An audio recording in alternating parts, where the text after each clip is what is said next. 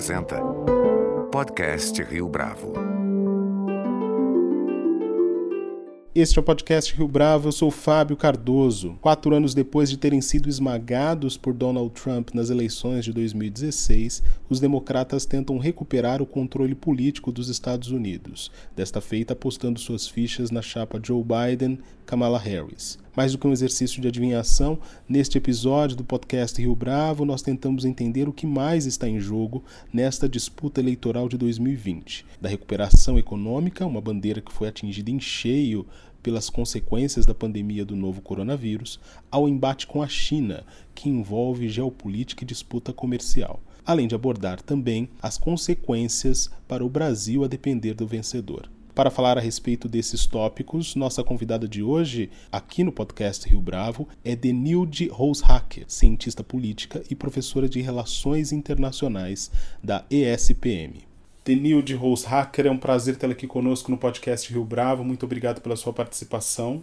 Ah, eu que agradeço pelo convite. Denilde, há quatro anos, as eleições norte-americanas marcaram uma disputa dos defensores da globalização e dos seus efeitos de um lado, e aqui estava, nesse lado, no caso, estava Hillary Clinton com o Partido Democrata, e do outro lado, uma proposta anti-establishment que era representada pelo Donald Trump. Agora, em 2020, a gente pode dizer que as eleições que tem outro candidato pelo Partido Democrata, que é o Joe Biden, são uma espécie de round two dessa disputa que começou em 2016? É, em parte sim, Fábio, porque a gente teve uma eleição em 2016, como você colocou, marcada por duas posições, né? Um defensor de uma participação americana no sistema internacional, pró-globalização, na ideia de que o país precisava é, estar mais envolvido ainda, que isso seria a receita para manter a posição do, econômica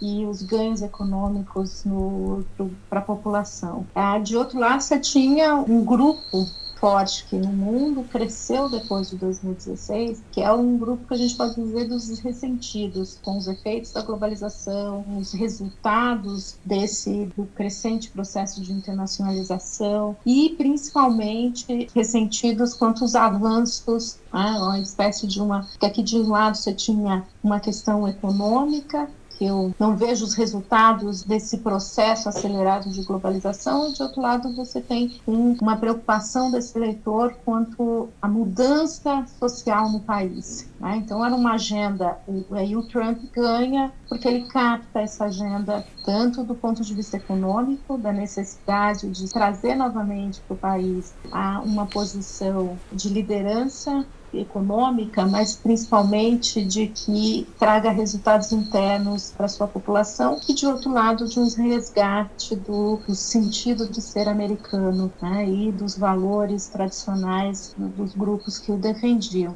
Esta eleição, a gente viu quatro anos de mais acirramento, de mais polarização. É, foram quatro anos de divisão cada vez maior entre os grupos na sociedade americana. E isso foi marcou o, governo Trump. E agora, nesse momento eleitoral, a gente percebe que essa divisão se expande. E acho que aqui, por que, que eu disse que é em parte? Porque agora a preocupação do grupo que defende o, o Trump, que apoia o governo dele, continuar esse processo de, do ponto de vista econômico, garantir o lema, né, o American First, a ideia de que fazer com que nas negociações comerciais, nas negociações com outros países, nas relações econômicas, prevaleçam os interesses do governo e da sociedade americana, e, de um lado, é garantir que aquelas políticas sociais prevaleçam e uma preocupação muito grande nesse é, uma parcela dos efeitos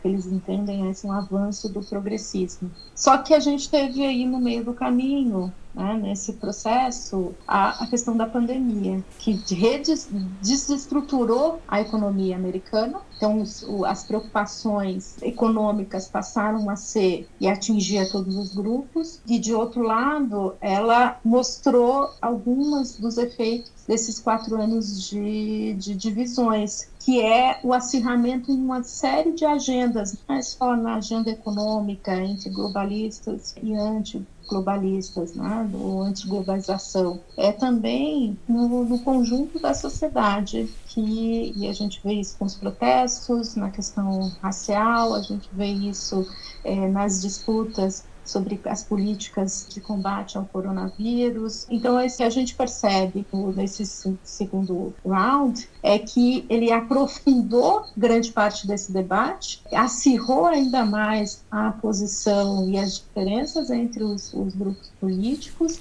e traz uma situação quase dramática para o debate do país, que é quais são os próximos caminhos, como recuperar a economia, como um país atingido, como os americanos estão sendo atingidos pela Covid-19, vai se reestruturar. Então, você tem o debate que vem, que se acirra a partir de 2016, mas você tem hoje também a conjuntura colocando ainda mais desafios e polarizando a sociedade. Você adiantou, de certa forma, um ponto que eu ia explorar nessa segunda pergunta tem a ver com os resultados da economia norte-americana e como eles foram impactados pela pandemia. O Donald Trump sempre poderá utilizar como argumento o fato de que até o início da pandemia, e falando quase seis meses depois parece outro mundo, mas até o início da pandemia a economia norte-americana ia muito bem. O número do desemprego estava extremamente baixo, os números da bolsa estavam atingindo é, é, patamares historicamente altos. Então,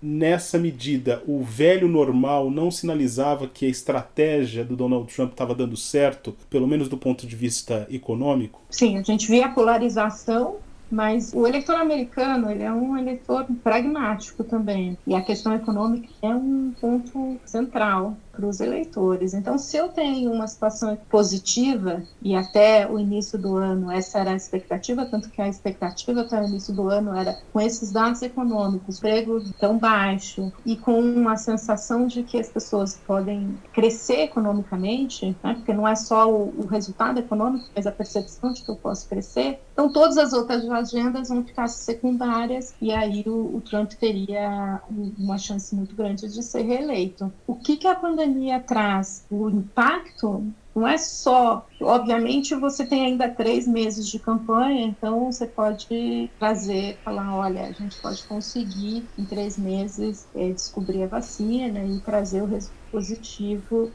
e mesmo os efeitos negativos hoje da economia, elas teriam teria aí um impacto positivo, poderia ser revertido a expectativa de que o governo vai conseguir implementar políticas e acelerar eventualmente o, o crescimento. Então a conjuntura pode mudar. O que, que acontece com o impacto do, do coronavírus?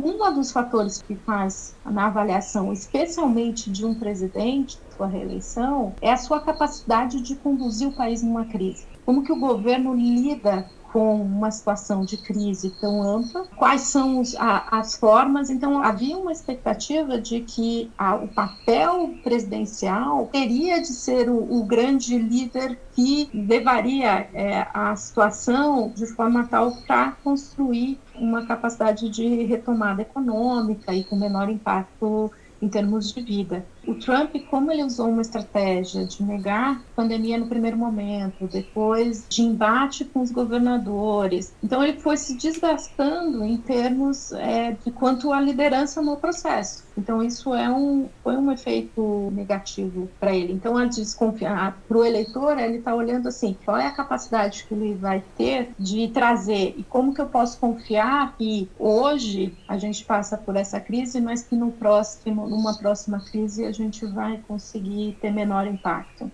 Então, esses são, foram aspectos que pesaram muito na popularidade dele e que criaram maior desgaste em termos de capacidade eleitoral que ele possa ter. Então, não foi só o impacto, mas é como que ele respondeu. E como que ele respondeu na questão da saúde pública, mas também como tem respondido na questão econômica. Então, as, as políticas ou as ações feitas pelo governo federal não são vistas como suficiente para impedir o menor impacto possível para a sociedade. Então, esses fatores é que vão, vão minando as estratégias do Trump.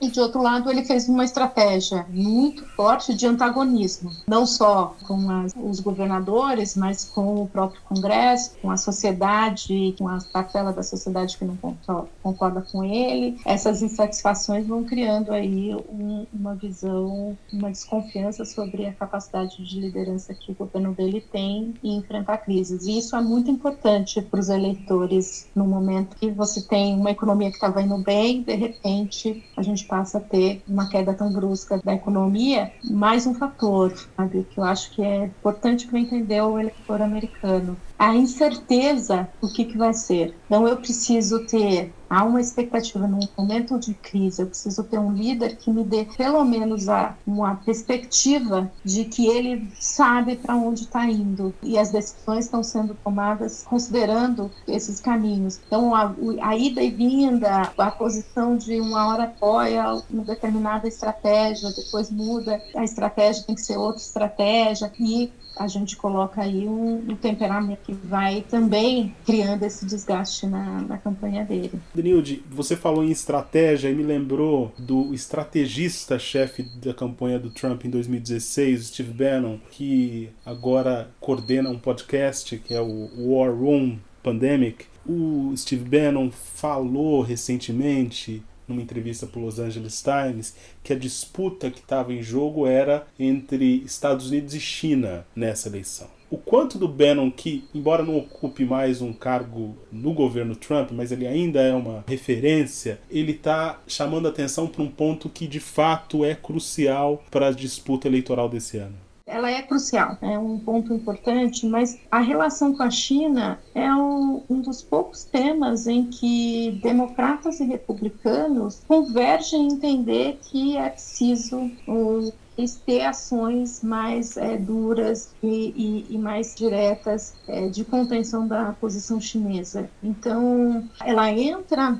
e aí o Trump tem usado o argumento de que os democratas têm uma posição leniente, são pró-China, mas se a gente olha tanto discursos dos, do lado democrata, quanto o próprio programa de governo do, do Biden, ele tem posições bastante críticas. E vai ser a diferença para o eleitor, e aí o eleitor americano pode ser que seja mais sensível, é o quanto eles acham, e aí o Bannon pode ter razão, o quanto eles acham que a, que a China é uma ameaça para o país. E sendo uma ameaça, qual é a melhor estratégia para lidar com o, o, o, país? E aí o Trump tem resultados para mostrar, porque ele pode mostrar o quanto a ação dele, tanto na questão comercial, né, nas disputas comerciais com a China, quanto agora na discussão de cyber security, tem sido dura e capaz de contrabalancear o poder é, chinês mundo e também assegurar os interesses americanos. E de outro lado, a proposta do Biden, que é uma proposta, uma visão mais liberal em termos geopolíticos, de atrair aliados e, a partir de uma forte aliança internacional,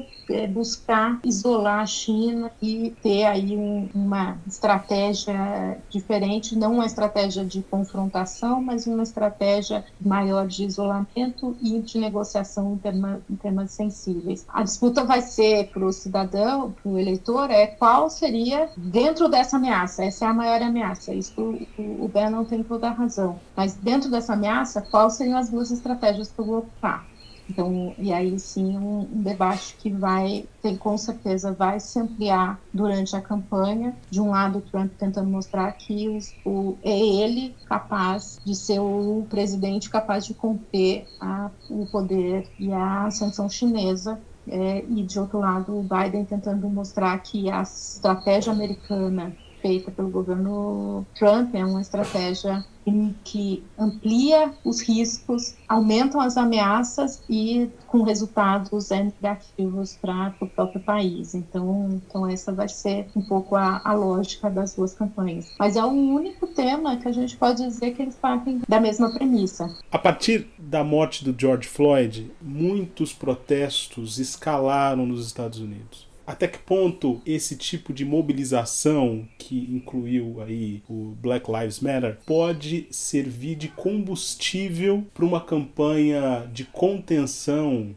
e o Trump utiliza o tempo todo a expressão law and order e que favoreceria, portanto, a candidatura do republicano. Sim, com a, os protestos, uma preocupação que os, alguns democratas têm, e aí ele tem alguns, alguns dilemas bem presentes para os democratas, de que, de um lado, eles reconhecem que essa é uma luta importante, que a posição de ampliar o debate sobre a violência policial é a necessidade de rever as leis né, neste, nessa questão essencial e que esse eleitor, o eleitor negro americano, é um eleitor, um eleitor importante para os democratas, né? A ação do Trump em criminalizar os movimentos pacíficos tem sido questionado por grande parte dos, dos democratas. De outro lado, eles entendem que para o eleitorado tradicional, rural, que vota nos republicanos, que apoia o Trump, esse discurso lei e ordem é,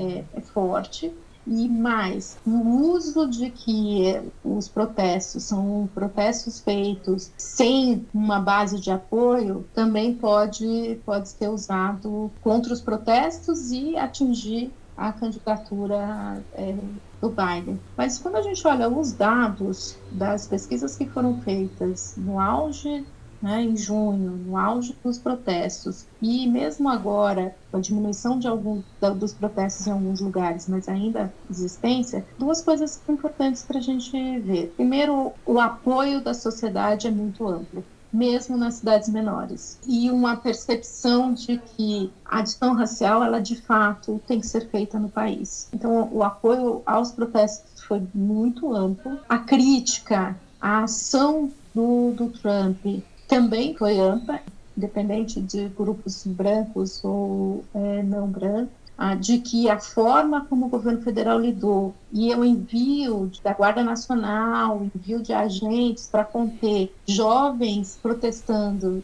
por, pela violência policial e jovens protestando pelo aumento da desigualdade, do desemprego, também não foi positivo para o Trump. Então a gente até percebe que ele ainda usa, mas ele diminuiu na campanha, porque as pesquisas mostraram que o mesmo para o eleitor dele, o apoio não é tão amplo nas ações que ele tem feito. Então, hoje, os protestos ainda têm grupos que vão posicionar mostrar e falar: olha, é um, são protestos, são, não são protestos, são grupos que estão tentando criar desordem, estão buscando alterar a ordem social, tudo isso, mas a grande maioria é, é favorável. Então, acho que assim, o efeito dos protestos é, não pode ser que não seja tão amplo para uma possível vitória do Trump. Agora, se os protestos ganham projeção mais violenta, aí ele tem o, o argumento dele pode ser é, reforçado. Então depende muito de como os protestos vão caminhar e como a sociedade vai reagindo a, a, em relação a esses protestos. Todas as pesquisas mostram que de fato se reconhece que o, a sociedade e que a questão policial contra negros nos Estados Unidos é um, um tema e de outro lado de que a forma de lidar com os protestos também não foi vista tão positiva pelo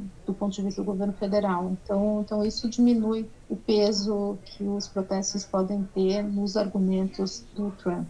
Final de 2010, início de 2011, chegou às telas de cinema um filme chamado Tudo pelo Poder, em português, em inglês é The Idols of March. O filme, que é estrelado pelo George Clooney, fala da escolha nas primárias do candidato a vice. E tem toda uma trama em torno disso. Né? E aí o candidato, sem querer dar spoiler para quem não assistiu, mas o candidato que de fato assume a liderança, ele faz a escolha por um vice que é negro. No caso, a escolha do Partido Democrata nesse momento, a gente está num outro instante, mas ela alude bastante àquele filme, porque na película o candidato que escolheu o vice, ele não tem muita relação do ponto de vista política ou mesmo de afinidade é, ideológica com o escolhido, com o selecionado. E algo que remete agora à, à escolha pela Kamala Harris, que ela não tem tanta relação assim com o Joe Biden. É possível que esse arranjo ele tenha o efeito esperado, que é tentar estabelecer assim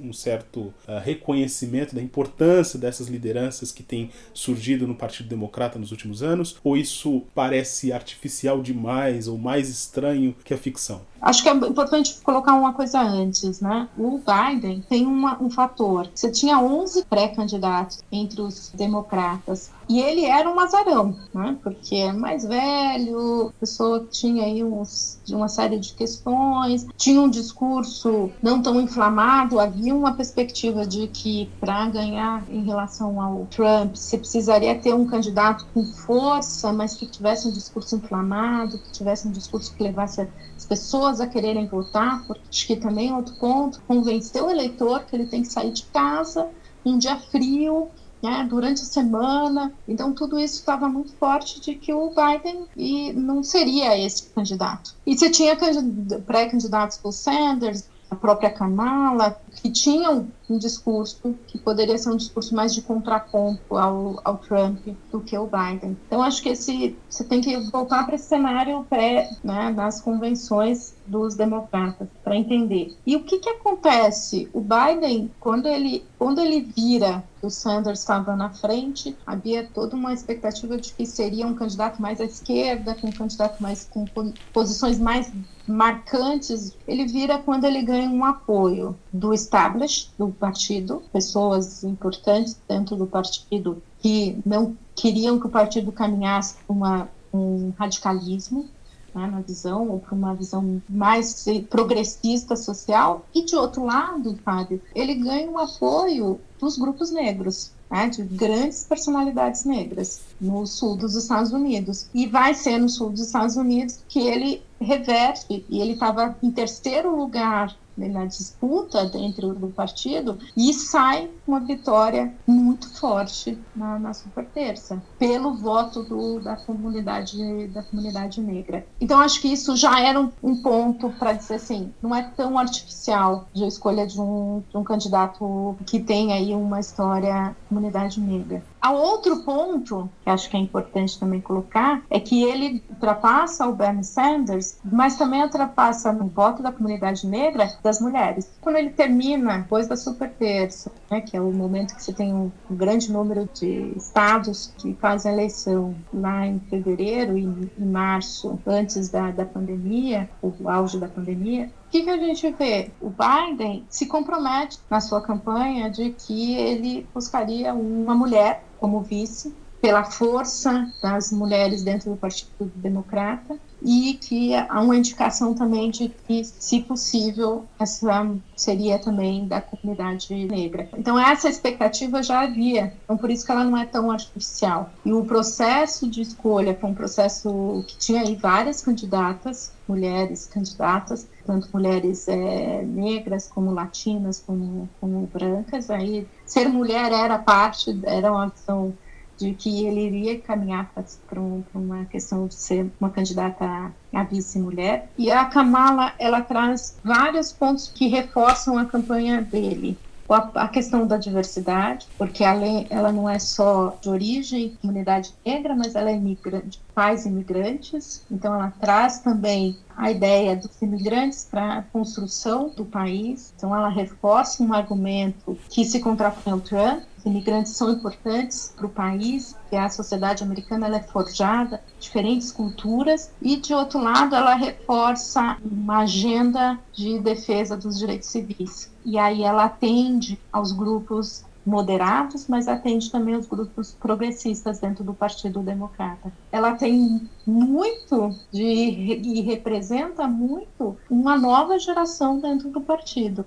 Acho que o Biden conseguiu aí nessa escolha traduzir vários interesses nessa escolha. Conseguiu traduzir que o partido tem lideranças para os próximos, ou está formando lideranças nos próximos anos, que essa também era uma preocupação, né? Ele tem 77 anos, então uma preocupação sobre a continuidade dos projetos e ele mesmo sinaliza que possa ter um, condições de se eleito, ser reeleito. Então, a preocupação de ter um, um, processo, um candidato, um candidato a vice, uma candidata a vice que pudesse ser uma nova é, renovação no partido era também uma preocupação dentro dos para os democratas. Então, nesse sentido, eu acho que ele foi muito feliz nessa escolha de trazer todos esses significados para a vice-presidência. É obviamente agora o quanto vai existir de sintonia, de processo aí de construir de fato uma vice, uma ligação entre os dois, vai depender da campanha, vai depender de todo o andamento. Mas os significados da escolha dele são, são bastante fortes e isso tem sido tratado como bem positivo. Ah, se a gente olha as pesquisas também, os eleitores viram como positivo ser uma mulher e ser uma mulher que traz toda essa bagagem cultural e, e étnica racial. Denilde, como é que fica o Brasil numa posição na política internacional, seja com mais quatro anos de Donald Trump, seja com quatro anos do Partido Democrata, com Joe Biden na frente da presidência? O que muda? No caso do, do Trump, pode mudar em razão de como vai acontecer os embates entre China e Estados Unidos, né, enquanto e como o Brasil vai ter que se posicionar nessa, nessa questão. Então, o governo brasileiro, que tem, os dois são grandes é, aliados econômicos importantes, então, a, quanto a gente vai ser pressionado por um lado ou pelo outro, o Trump já vem fazendo essas pressões sobre o Brasil, especialmente na questão aí de tecnologia, então essa vai ser o mote e o Brasil vai ter que equilibrar essa posição. No caso do Biden, a gente tem aí alguns, tem muitas indefinições, porque a política externa dele ainda tem ainda muitos questionamentos, mas é, duas sinalizações que o governo dele, a campanha dele tem dado. Uma diz que o Brasil é um país importante. Né? O Biden conhece o Brasil, vê o Brasil, foi um importante interlocutor durante o governo Dilma, entende que o Brasil é um país que é importante nessa questão geopolítica, especialmente o papel da China na América Latina, mas por outro lado a gente tem que olhar. O Congresso americano é mais democrata, vai ser, vai pressionar mais o governo em agendas que para o Brasil são agendas sensíveis, como direitos humanos e meio ambiente, e o próprio Biden e a Kamala, que também apoia a agenda de meio ambiente, tem propostas de condicionar cada vez mais a relação de comércio com defesa ambiental e defesa de direitos humanos. Então, significa que para o Brasil vai ser uma negociação muito difícil, com muito mais pressão nessas temáticas, se a gente quer manter nossas relações econômicas e não sofrer, como há uma proposta do Biden, de criar restrições de comércio, criar barreiras para países que não aplicam políticas ambientais e políticas de defesa de direitos humanos. Então, essas agendas vão ser agendas que o governo brasileiro vai ter que lidar numa possível relação com o governo, o governo Biden. Denilde, foi um prazer tê-la aqui conosco no podcast Rio Bravo. Muito obrigado pela sua entrevista. Eu que agradeço. O prazer foi todo meu. Este foi mais um podcast Rio Bravo. Você pode comentar essa entrevista no nosso perfil do Twitter, arroba podcast Rio Bravo, ou no Facebook da Rio Bravo. A nossa lista completa de entrevistas está disponível no Apple Podcasts, no Deezer, no Google Podcasts, no SoundCloud e no Spotify. E no aplicativo O Guia Financeiro, além dos nossos podcasts, você encontra muito mais conteúdo sobre o mundo da economia em diversos formatos.